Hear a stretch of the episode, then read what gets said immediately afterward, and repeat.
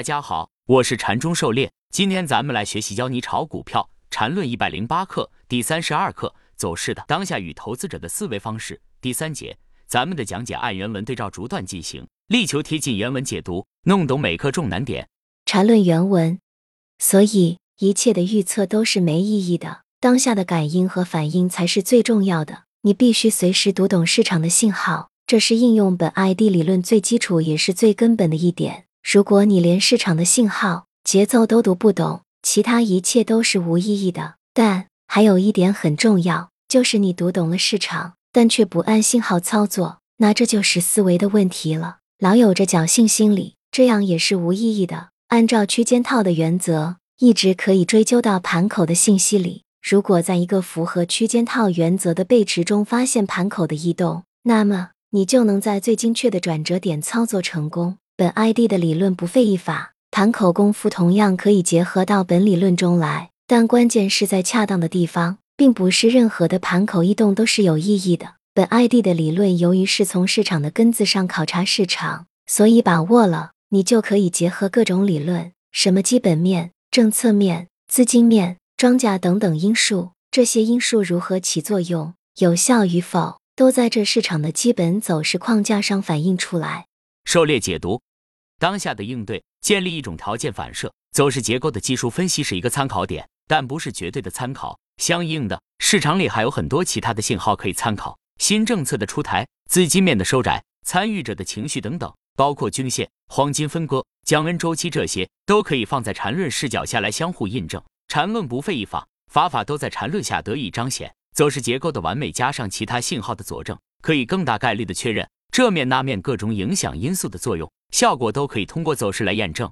缠论原文：由于市场是当下的，那么投资者具有的思维也应该是当下的。而任何习惯于幻想的，都是把幻想当成当下，而掩盖了对当下真实走势的感应。这市场关键的是操作，而不是吹嘘预测。有人可能要反问：怎么这里也经常说些类似预测、吹嘘的话？例如前两天本 ID 说让汉奸砸盘联通，请问？汉奸可能有几十亿股的联通吗？汉奸砸盘，本 ID 就要接，本 ID 为什么不可以先砸？为什么一定要在顶杯直接砸盘？本 ID 又没毛病。汉奸如果有爱好，最好在底杯池的时候砸盘，本 ID 一定欢迎。而对于本 ID 来说，如果有些话能当百万兵，本 ID 凭什么不说？本 ID 也没兴趣知道。联通昨天九百三十六到九百四十五推出五点五二元，是谁中风了？竟然勇敢的顶出一个顶背驰来。那时候本 ID 只看到了卖点，如此而已。就算不知道本 ID 的理论，最简单的，难道连一月四日和一月三十日的连线在哪里都看不清楚？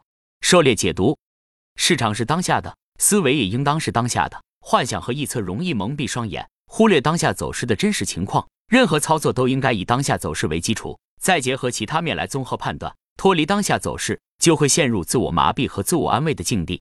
缠论原文：所有非汉奸、非奸细的各位，请注意了，这里奸细少不了。如果你把这里当成一个纯粹的课堂，那就太小看这里了。但有一点是无疑的，就是一旦你掌握本 ID 的理论，你根本无需听任何话，无论谁的话，任何话都是废话。走势永远第一。牛顿不能违反万有引力，本 ID 也不能违反本 ID 的理论，这才是最关键的地方。而只有这样，才有可能有一个正确的思维基础。你无需尊重本 ID，甚至你学会本 ID 的理论，还可以专门和本 ID 作对，企图在市场上挣本 ID 的钱。但你必须尊重本 ID 的理论，就像你必须尊重万有引力一样。否则，市场的走势每分每秒都会给你足够的教训。